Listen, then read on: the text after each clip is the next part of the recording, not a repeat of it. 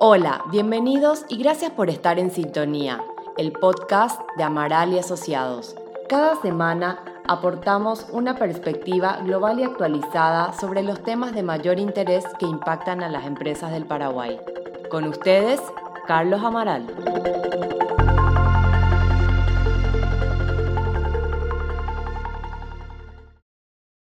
La automatización robótica de procesos se viene consolidando como una práctica administrativa y de gestión altamente valorada por las empresas que buscan simplificar sus esquemas de trabajo, volviéndolos menos burocráticos a través de la adopción de nuevas tecnologías que les permiten operar de forma flexible, bajando costos y siendo así más competitivas.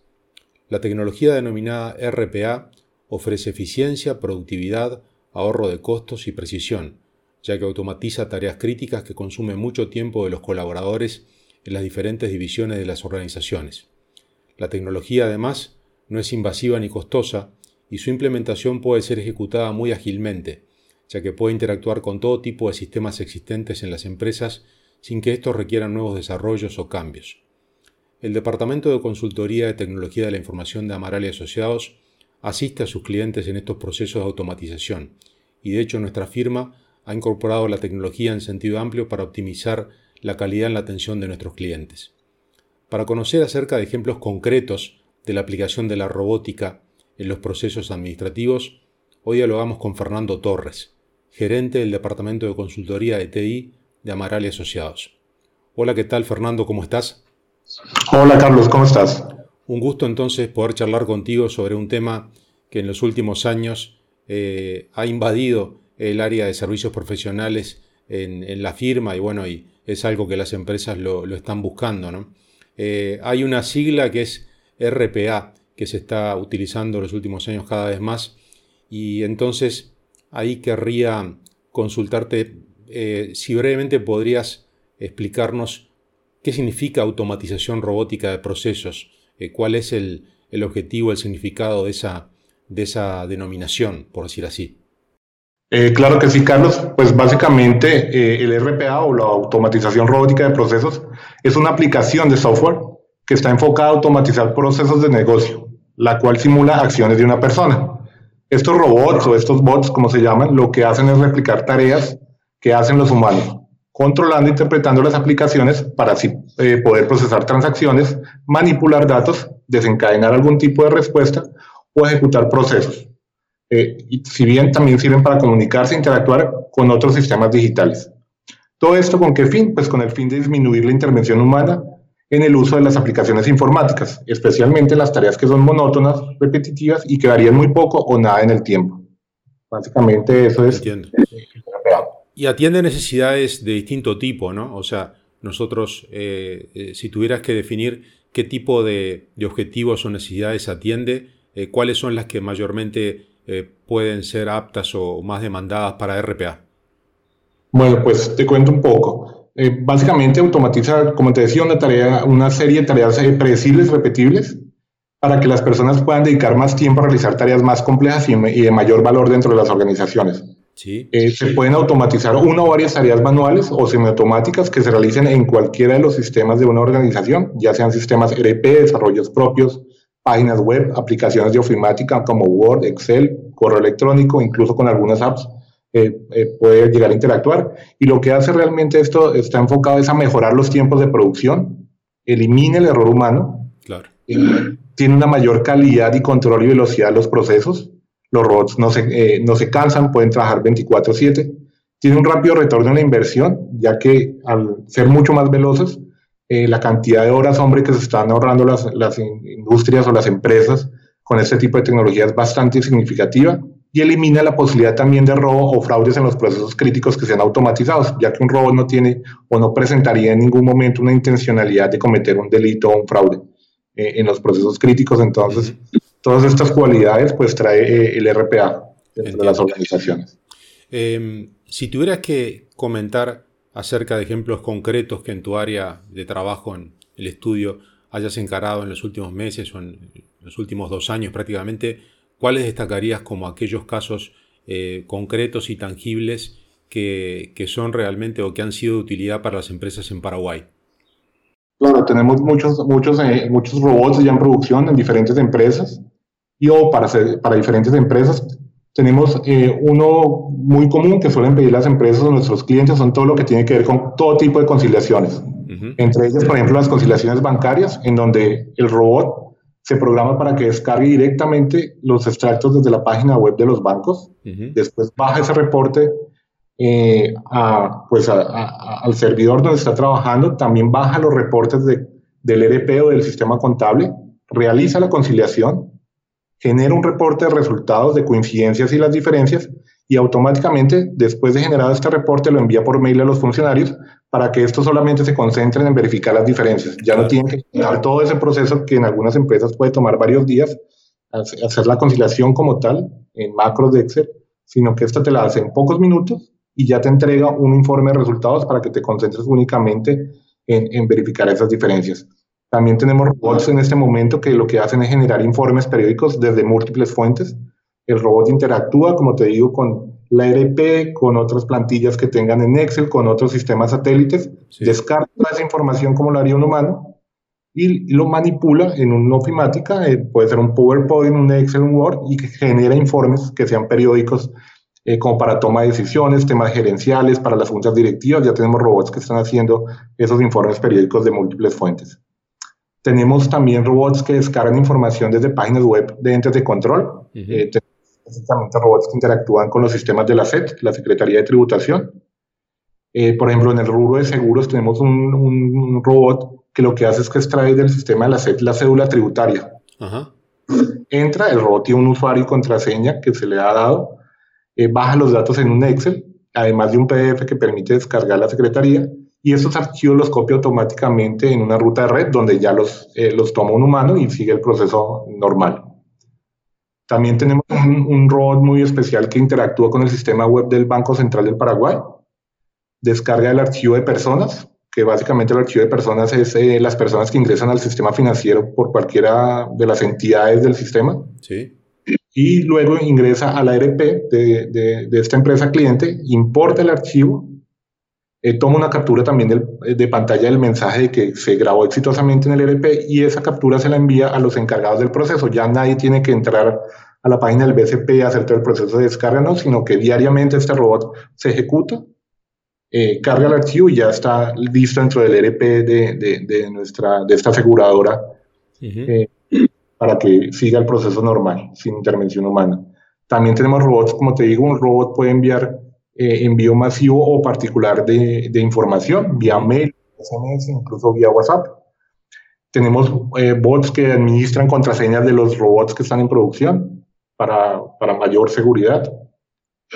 Eh, tenemos robots para todo el manejo de cobranzas. Entonces, tenemos bots que están pendientes de las fechas eh, antes de las fechas de corte, cuando se han pasado de las fechas de pago eh, y lo que hace es estar eh, pendiente de esas alertas para después emitir correos electrónicos avisándole al cliente que está en mora o que próximamente va a vencer su cuota o que próximamente hay que pagar la, la cuota del seguro. Entonces todo ese manejo, todo ese manejo de cobranza se puede automatizar bastante, de una forma bastante sencilla y y que aporta mucho porque realmente es un tema que quita mucho tiempo, es estresante para la gente. Claro.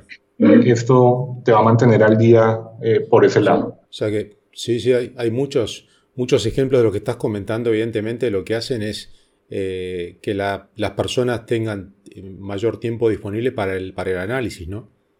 Exactamente, o sea, ya, ya te quitas, o sea, realmente esa tecnología vino es a, a quitarle un peso encima a, a las personas como tú dices, se centran en lo que es verdaderamente importante, en el análisis, en la toma de decisiones y no en el desgaste de hacer eh, temas que son rutinarios dentro de los sistemas. Claro. Que te es más tiempo que, que agregar valor.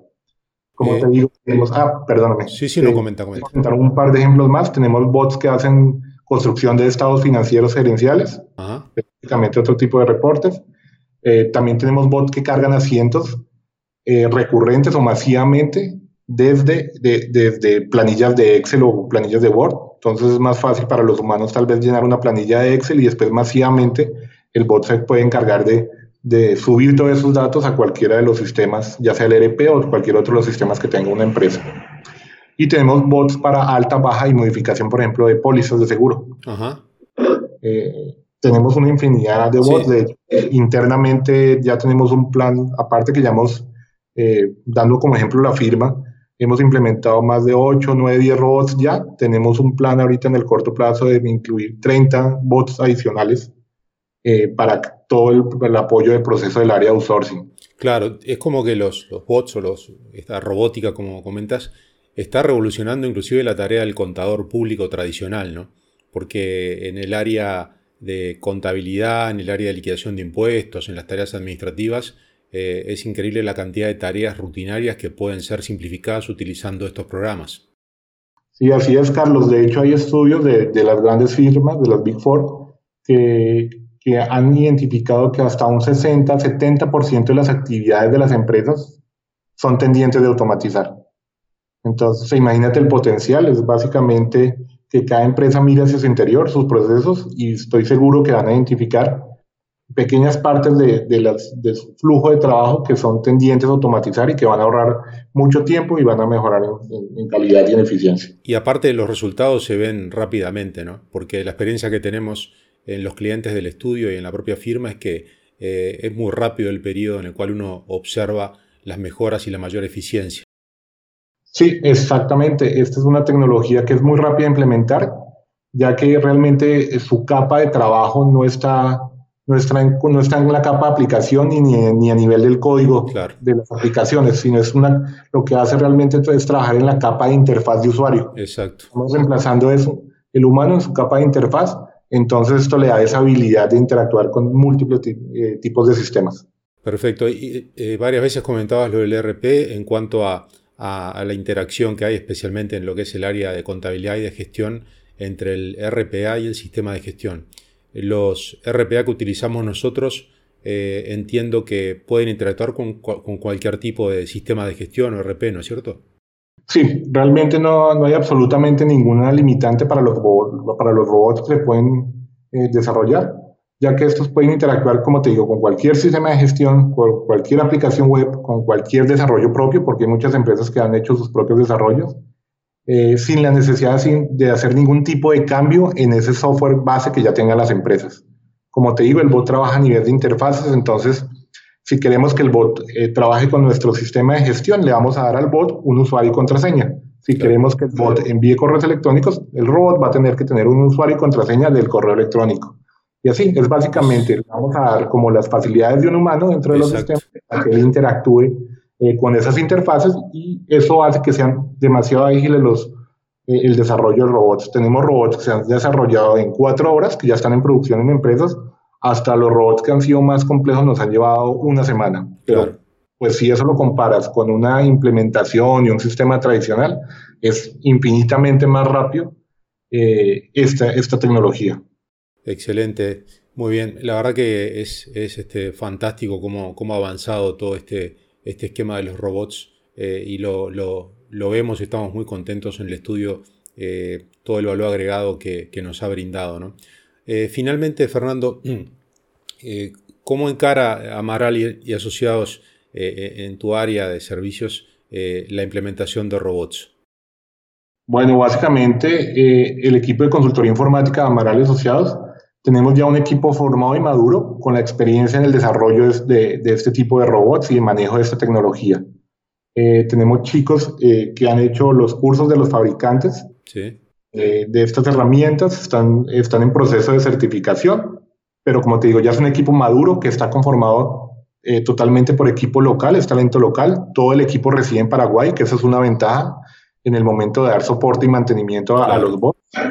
Eh, podemos apoyar a las empresas en todo el ciclo de vida de, de, implementación o de esa transformación digital, desde eh, hacer recorridos de procesos para identificar procesos eh, o microprocesos candidatos a robotizar, hasta después hacer el desarrollo propio de, los robots, la implementación de los robots, el mantenimiento, porque lo que hemos visto es que siempre van pidiendo las empresas nuevas versiones.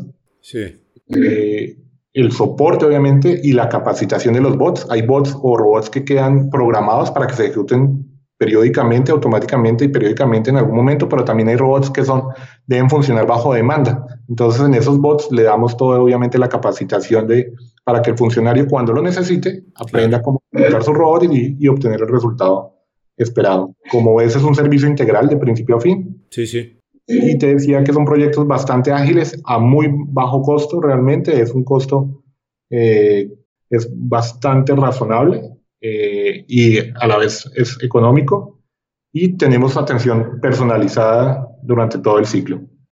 Perfecto. Muy bien, Fernando. Está muy claro. Realmente es una tecnología y un servicio que, que, viene creciendo. Este año fue un año muy especial y las empresas por ahí tienen el foco en otros temas, pero, pero mirándolo en el corto plazo, en el mediano plazo, evidentemente las mejoras que va a brindar todo esto a las organizaciones es, es enorme. Así que bueno, Fernando, Muchísimas gracias por tu colaboración y por tu tiempo eh, y vamos a seguir conversando seguramente sobre este y otros temas en el futuro. Sí, Carlos, gracias a ti por el espacio y bueno, esperamos que las empresas eh, vayan sumando. Invito a todas las empresas que quieran conocer más de esta tecnología, que nos llamen, eh, pues encuentran en todas nuestras redes sociales los datos de contacto y nos volveremos a hablar, Carlos, para hablar de este y otros servicios más adelante. Excelente, muchas gracias, Fernando. Dale, Carlos, cuídate, que estés bien. Este podcast es ofrecido por Amaral y Asociados Paraguay. Todos los derechos están reservados. Este podcast tiene el único objetivo de brindar información general y no debe ser utilizado en reemplazo a la realización de consultas a profesionales. Las opiniones vertidas libremente por los invitados no deben ser interpretadas como opiniones de la firma.